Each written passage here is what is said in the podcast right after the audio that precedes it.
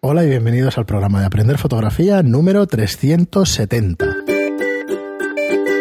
Hola, soy Fran Valverde y como siempre me acompaña Pera Larra. Hola, ¿qué tal? Muy buenas, Pera. Pues ya estamos aquí, un episodio más de Aprender Fotografía. Vamos hoy con muchas preguntas que te, nos dejamos en el tintero porque la semana pasada entre la entrevista y más contenido... Y público también. Sí, no pudimos hacer preguntas.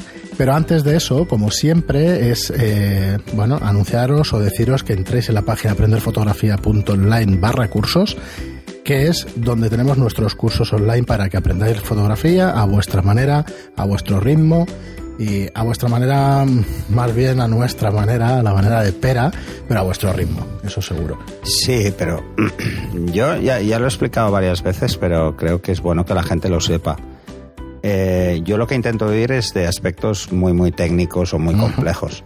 Entonces, yo creo que cualquiera los puede entender, incluso los que son intermedios avanzados lo son por los conceptos que se tratan, no, no por que sea muy complejo el lenguaje. Sí, son 27 cursos los que tenemos y este día 1 de mayo de 2019, que lo de los podcasts son atemporales y hay que un poco Sí. decir la fecha de vez en cuando, saldrá el curso teórico de bodas, de fotografía de bodas. Sí, sí, sí. Que estás ya preparando, ya lo tienes prácticamente y, y bueno, que va a quedar muy chulo porque vamos a hacer dos bloques, uno teórico, Sí. un curso teórico que podréis ver. El, el curso teórico está muy focalizado a gente, a, a dos mercados, ¿vale? O a dos mm, tipologías de fotógrafo. Al que está empezando y, y quiere empezar ya directamente por el tema de bodas, o al fotógrafo profesional que hace otro tipo de fotografías y quiere ampliar mercado con las bodas. Mm, ¿Por qué lo hago así? Porque creo que son los dos, Sí. los dos núcleos duros. ¿eh? El que Sí, hace sí, bodas ocasionalmente o que es o, o- o que es parte de su portfolio o de su forma de trabajar y el que lo hace de forma exclusiva, que solo hace bodas. Y bueno, aparte de ese, saldrá uno práctico, que iremos al hotel y entonces haremos pues las prácticas de hecho de, Haremos de ese tipo de fotografía. Lo mismo que hicimos en el curso presencial, Sí. Eh, lo que haremos será básicamente ir a buscar las situaciones típicas que nos vamos a encontrar en una boda. Ujú. Los contraluces de la Sí. iglesia, el todo. Sí, lo que pasa es que en lugar de ir a una iglesia, pues lo haremos en una sala de un hotel. Sí. Y ya está, ¿no? Eh, por otro lado, eh, el tema teórico, pues también ejemplos de contrato, ya lo hemos hablado en muchos podcasts y eso, pero bueno, a los que os entráis nuevos, digamos, a, a nuestro podcast, pues que sepáis que, que hay unos ejemplos de contrato, que bueno, que das todos El los contrato lo subimos incluso en el foro de bodas Sí, para que está. lo tuvieran como ejemplo, pero evidentemente desde el curso tendréis un link también. Eh, la diferencia es que mm, dentro del curso, cuando hablamos del contrato o de aspectos legales, porque lo decimos más como aspectos legales, independientemente de, de- de la fiscalidad que pueda tener, que eso también es un aspecto a considerar, lo que hacemos es, en el curso hablamos punto por punto, como ya hicimos en el, en el eh, presencial, punto por punto del por qué las cláusulas y el por qué explicarlas en esos términos. Pero bueno, creo que puede ser muy interesante. Muy bien, y hoy además de, de hablar de esto de los cursos, que siempre hablamos de ellos, recordad que financiamos el podcast gracias a estos cursos, pues vamos a hablar de otro tema también, que es aprenderfotografía.online barra libro. Yo Eso- lo voy a ir colando en cada Eh, programa. sí. Al final, al final ya no voy a hacer nada de umbral porque lo haces tú por mí. Sí, yo lo voy a ir Eh, si he venido a hablar de mi libro, ¿no? Pues y, bueno, iremos explicando, como os decía, pues los entresijos de la publicación, de lo que Bueno, vamos a ir haciendo para la publicación del Ya, libro. ya que lo comentas, eh, lo, hoy lo he avanzado en el, en el Telegram.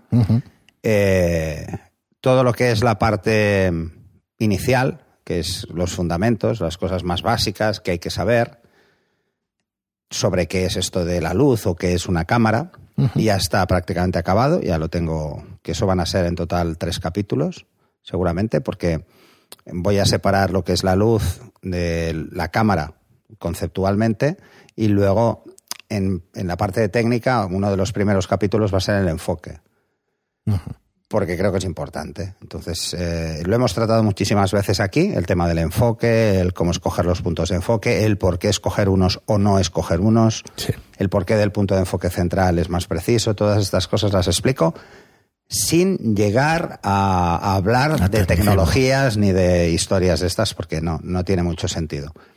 Sí que hay algún principio de física que es obvio que tiene que aparecer, como por ejemplo el por qué el punto de enfoque central es más preciso que el resto, es de lógica, es el que menos le afecta a la curva de la lente. Claro. Así que normalmente los fabricantes ahí lo suelen tener más fácil. Las cámaras antiguas solo, solo tenían el prisma de enfoque en el centro y era por esto.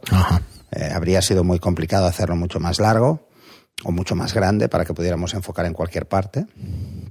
Entonces ahí explico, ya empiezo a poner ejercicios. Entonces em, pongo ejercicios de enfoque y reencuadre.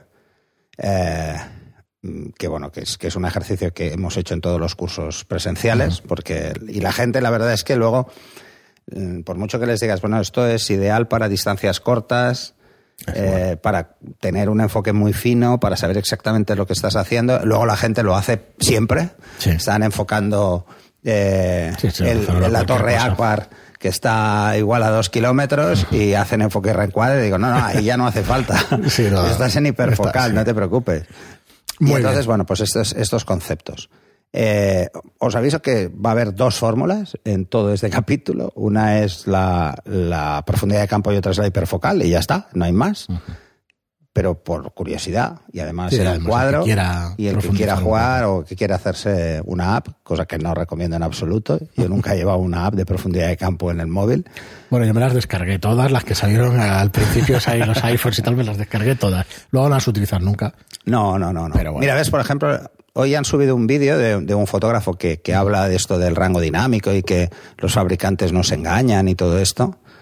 Eh, sobre el rango dinámico y que no hace falta y todo lo demás. El otro día hicimos una salida, Sí. una salida más reducida, porque yo quería hacerle unas fotos a una actriz y, y vino Mauro y vino Juan Carlos. Y estuvimos haciendo fotos también a una modelo, estuvimos todo el día. Eh, y por la mañana estuvimos haciendo fotos a una modelo y la situación era que había, mm, era un día, era un día muy brillante y había mucho contraste en las escenas con luz lateral, porque el sol ahora todavía no está tan alto y pega bastante de lado. Y precisamente nos dimos cuenta de las diferencias que hay eh, de rango dinámico entre cámaras, ¿no? porque hacíamos la misma foto y en unas el fondo se reventaba más que en otras. Claro. Entonces, esto es un ejemplo, o sea, no es que nos engañen, es que probablemente no nos damos cuenta. Eh, y entonces, comentando el vídeo, pues, a ver si antes me han preguntado, que, han preguntado genéricamente qué, nos parecía. Y dice, bueno, hay cosas que estoy de acuerdo y cosas que no. En las que no estoy Bueno, de acuerdo, normal. una es esta. Una es esta. O sea, una cosa es que no vayamos a aprovechar el rango dinámico porque el soporte donde vemos las fotos, que es el monitor o el papel, no tiene tanto No rango tiene. dinámico. Pero a la hora de recuperar luces, es mucho más fácil recuperar luces de una que tiene un paso más de rango dinámico que otra. Sí, realmente nosotros nunca nos hemos caracterizado por, no sé, por recomendar, pero claro, eh, como estamos acostumbrados a un tipo de cámara profesional y tal, pues hemos de decir lo que hay. No, pero bueno, lo que pasa Sí. es que eh, lo que pasa es que a veces eh, puede parecer que Que quizás seamos elitistas o alguna cosa, pero, sí, pero no, no, no es este vídeo venía sobre todo por el elitismo que existe en este mercado, ¿no? Y es cierto, existe un porcentaje muy alto. Ahí estoy de acuerdo con el fotógrafo. Sí, sí, sí, esto seguro. Lo que pasa es que yo un- creo que nosotros no hemos hecho nunca No. eh, apología de eso. Lo que pasa es que yo si tuviera la de decimos lo 200 mismo. hace Cómprate años, la mejor pues bueno, cámara que puedas permitirte. Efectivamente. Porque te va a durar más años. Sí, ya está. Aunque solo sea por ciclos de obturación. Las cámaras de iniciación son entre 75.000 y 150.000 disparos y las profesionales de 250.000 a 350.000 disparos. Una pequeña Si curiosidad. valen el doble, está ya justificado. Sí, a ver, no es un mercado en el que te vayan a sacar los ojos por porque sea una marca. Eh, te lo pueden sacar en alguna marca, como por ejemplo, que quiero sacar el tema del tema de Leica, que el otro día empecé yo a hablar, dije unas cuantas veces y hay un comentario en YouTube, qué pesado este tío con la Leica. Vale, Digo, vale. bueno, pues lo siento, lo siento, lo siento. Es la cámara que, que cogí para tener un poco de fotografía Estamos más hablando de una de las mejores cámaras del mercado Y y, bueno. probablemente de ese tipo la mejor del mercado. Sí, pero quiero decir, Pero pero bueno, es nombraba para. Hostia, bueno, de hecho tú ya me conoces, o yo No, creo no, que me no. conocéis ya después de 300 y pico programas. Nosotros hacemos bastante voy coña diciendo, con el tema de Canon y Nikon, pero, no pero voy es una diciendo coña las cosas que tienes porque tengo más. Pero es ¿sabes? una coña que, Pero- que, que la hacemos porque sabemos que el mercado se ríe de Sí, estas yo lo que quiero cosas. decir es que hablaríamos Bueno, ríe, equipo- Salvo los integristas que hay. Sí, no, que los hay, Yo no los soy. Y lo he dicho más de una vez. ¿eh? A mí me viene Nikon, me cambia todo el equipo Sí, no, sí, no. Y no sé si me lo pensaría, igual me lo pensaba. más porque la mis cámaras de los están- botones. No, no, eso seguro que no. No, pero eh, no, no, la ergonomía es lo que no me gustó de Nikon en su día. Al revés, y, al revés, pero y bueno. es porque venía de una cámara muy simple a nivel ergonómico, que era la práctica. Que muchos más y cuando botones yo me pasé a Canon en químico, eh, primero, las Nikon valían un 20% más. Y hay que ser claro, es así. En la época del químico las Nikon eran más caras, porque tenían más pijadas electrónicas. ¿eh? Es cachondo esto. ¿eh? Claro. Tenían más pijadas y aparte de eso eran más caras, porque Nikon tenía más presencia en el mercado y, y eran ligeramente más caras, sobre un 20%. Eh, luego se dio la vuelta a la tortilla. Mm. O sea, hubo la época en la que apareció la 1DS Mark III, por ejemplo. Sí, es las que Canon eran un 20% más caras que las no, Nikon. es- no o sea, es solamente. Sí, no es solamente. Pero es por mercado, es por penetración Claro, de mercado. es, es porque, oye, ahora que queremos captar, queremos captar ese segmento de mercado que es de gente un poquito más pudiente, con el bolsillo más amplio que dicen los maqueteros y tal. Bueno, el cambio bueno, que hizo que hizo Canon y Nikon, dedican que esto a es muy a subir el precio para intentar- es la orientación al mercado profesional, al mercado aficionado, ¿no? Eh, Nikon no se lleva a posicionar nunca en el mercado aficionado, salvo No. con cámaras tipo Coolpix, que eran muy sencillas, eran compactas, básicamente. En el mercado reflex no quería bajar, le costó mucho bajar, bajar a, a- a ese mercado, y Canon fue a saco. Sí. Y se llevó una parte del pastel muy gorda. Sí, sí, aquí en Entonces, España, toda esa Europa, gente que empezó Europa. con cámaras muy sencillas, la 300D, la 350D, y que luego se convirtieron en profesionales, o que ya eran profesionales, pero se compraron la primera digital, una más low cost para ver cómo iba el tema digital, porque la gente no confiaba mucho al principio en, en- en el mundo digital, Normal. sobre todo los fotógrafos que llevaban mucho tiempo, y se compraron cámaras más sencillas. ¿Qué pasó? Que, que bueno, mm, si no tenían eh, antes una cámara Nikon, no iban a ir ahora, porque ya habían empezado a comprar cosas para esa cámara. Está claro, está claro. Entonces, es un poco así, ¿no? El tema de los megapíxeles también existió una guerra inicial que no quedaba muy claro. terrible. Una guerra terrible de, Fue terrible, de no número sé. de megapíxeles. De, bueno, Sí, increíble. o sea, por ejemplo, Nikon tenía cámaras profesionales de 3,5 megapíxeles. Y de 6 megapíxeles. Nikon es el que no quería subir megapíxeles No, y de repente se descuelga con una de 800 hace 5 años, una cosa así. No, ahora no pero esto recuerdo. es la aparición de Y Sony venga, 39 como megapíxeles. fabricante de Sí, sensores. sí, Ya el- está. el mercado va cambiando y ya está. Ha cambiado, Y ha cambiado. Hay muchas veces que las marcas tienen que hacer, a nosotros nos parecerán locuras, pero para sobrevivir pues hay que hacer ciertas cosas. Y esto- Entonces, como no sabemos tampoco los entresijos, yo lo que No, quería pero decir- además es que es una cosa, yo eh, insisto en lo que digo siempre, ¿eh?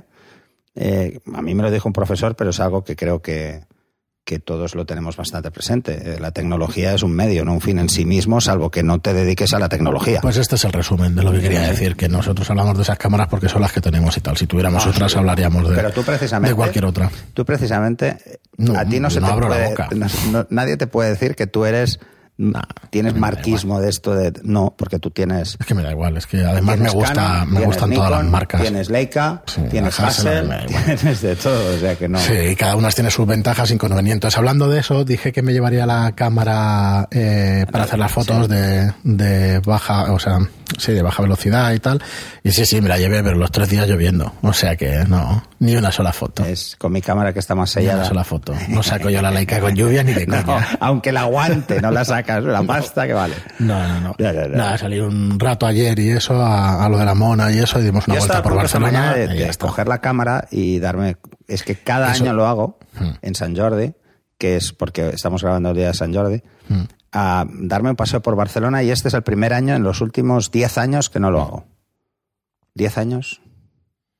Sí, por ahí, porque siempre lo he Pues, hecho. Ayer estuve dando una vuelta precisamente con esta cámara. Y claro, eh, tienes la cámara en blanco y negro por el borne y en situaciones así que entra luz de vez en cuando por alguna. Ostras, chulo, chulo, chulo. No, no es que yo sea muy buen fotógrafo, ya pondré en el podcast alguna fotillo de estas, pero, pero espectacular. Lo de las luces y las sombras Sí, con una cámara blanco y negro y eso, muy chulo, muy chulo. Bueno, pues ya se nos van 14 minutos. Yo casi que eh, aprovecharía entonces Sí, eh, contestaremos alguna, pero bueno, básicamente hemos sacado el tema del libro. ¿Por qué? Porque se lanzará en San Jordi del año que viene, 23 de abril del 2020.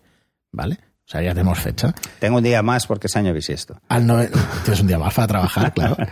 Eh, aprovechando ya que estamos dando información, va a salir en crowdfunding, va a salir en una de estas plataformas eh, nuevas de micromecenazgo que se llaman.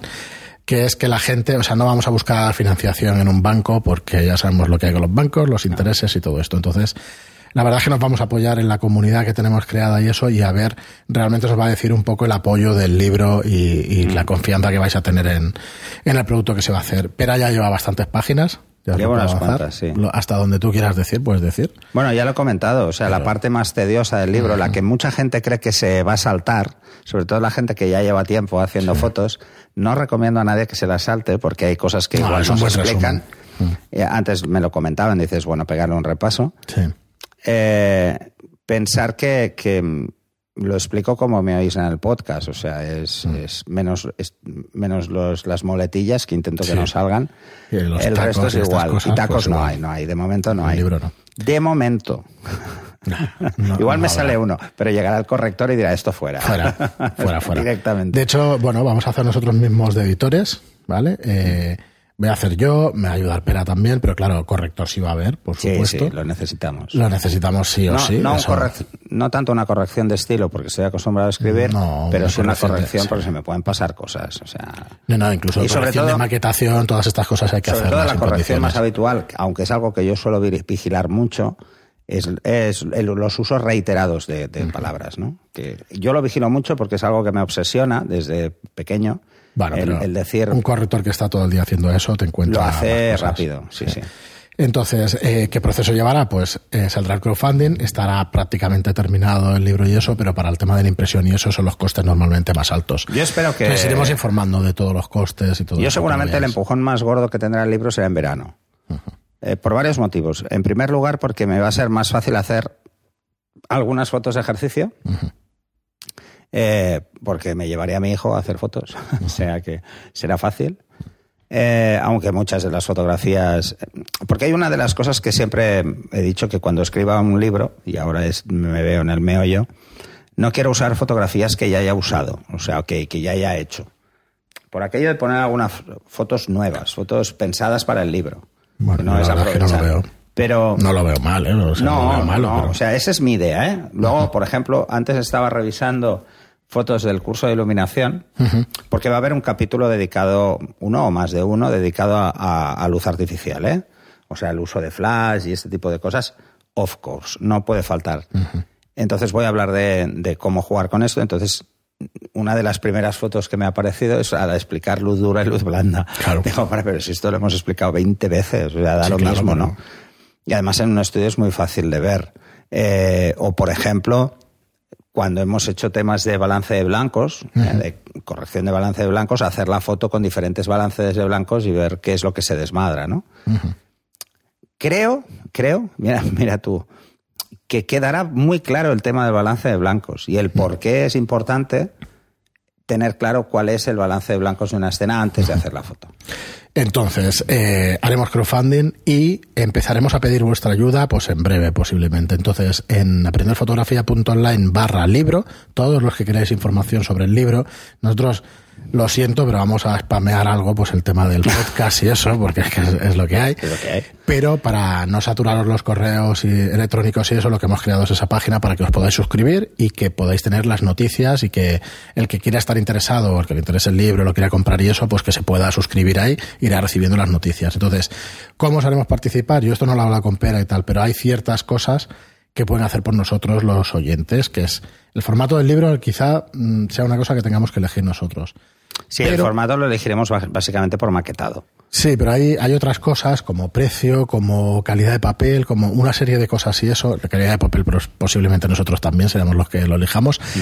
Pero al final, eh, nosotros el rango de precios no hemos hecho un libro nunca. Sabemos cómo está el mercado, pero al final, eh, una encuesta, como para que vosotros podáis participar y decirnos hasta dónde llegáis y tal, pues a mí me parece. La ventaja es que nosotros, como objetivo que tenemos con el libro, eh, eh no es vivir de la venta del libro, es simplemente que al menos en su primera edición pueda cubrir todos los gastos de, un buen libro. Y claro, el primer objetivo es ayudar a la gente a aprender fotografía, porque, porque si gusta el libro, luego pues tendremos más oyentes en el podcast, etcétera, etcétera. Bueno, esto, es la pescadilla. Mm. Entonces, eh, lo del libro es, es algo que llevo yo en la cabeza hace mucho tiempo y que cometí el error de decírselo a Fran y ya veis dónde me he llevado.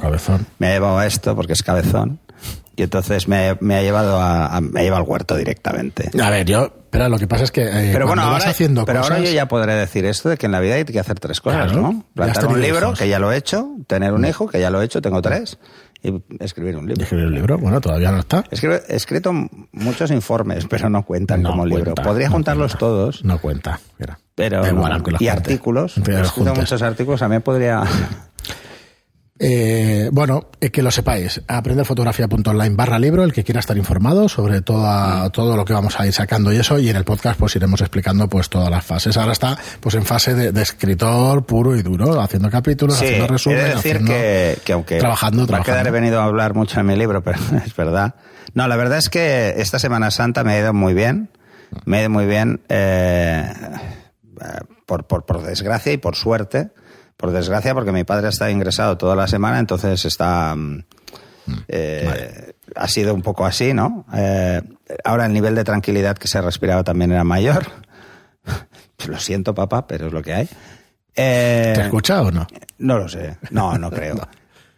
Y mis hijas han estado fuera. Entonces no he tenido a mis hijas porque tranquilo. han estado toda la Semana Santa fuera. Entonces ha sido perfecto porque sobre todo los cinco últimos días ha sido un relax total y muchas horas encerrado eh, escribiendo. De hecho, a todas horas, con los consecuentes dolores de cabeza de tantas horas.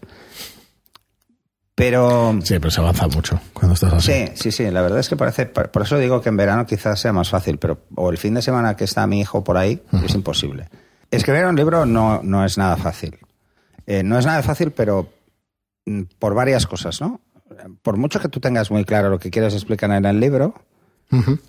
Un libro exige una serie de pautas formales que a veces son las que te lían de entrada. Y las que más cuestan de entrada es cómo organizar lo que vas a explicar Sí. no solo cómo lo vas a organizar, sino cómo va a ser a nivel cronológico esa lectura. ¿Mm? Si vas a hacer que la gente esté saltando capítulos o no, es una locura, porque te vuelves loco tú intentando organizarlo, ¿no? Entonces, ¿cómo, ¿cómo lo estoy haciendo yo? ¿Cómo lo estoy organizando? Porque eso, mucha gente... A ver, yo he leído muchos libros y muchos de ellos de fotografía, eh, aunque me gustan otras lecturas, pero, pero de fotografía también. Eh, ¿Cómo lo he organizado? Lo he organizado como si fuera un curso. Porque creo que es la forma más fácil para la gente, ¿no? Primero voy a explicar, explico conceptos muy primarios, muy básicos, salvo algún matiz, porque hay alguna cosa que, que es, eh, que es un poco más complicada.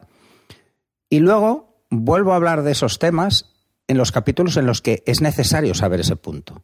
Por ejemplo, si hablo de la profundidad de campo, y explico qué es conceptualmente, evidentemente luego cuando hablo del enfoque lo tengo que volver a decir. Sí. Tengo que volver a no explicar la profundidad de campo, pero sí que hacer una mención clara a cuál es el efecto práctico que nos vamos a encontrar. Una cosa es decirle a la gente que hay menos profundidad de campo con más focal y Sí. abierto más el diafragma y otra muy diferente es, bueno, esto tienes que tenerlo en cuenta cuando enfoques, ¿no? Claro. Cuando enfoques porque entonces vas a ver una zona mayor o menor enfocada en tu fotografía.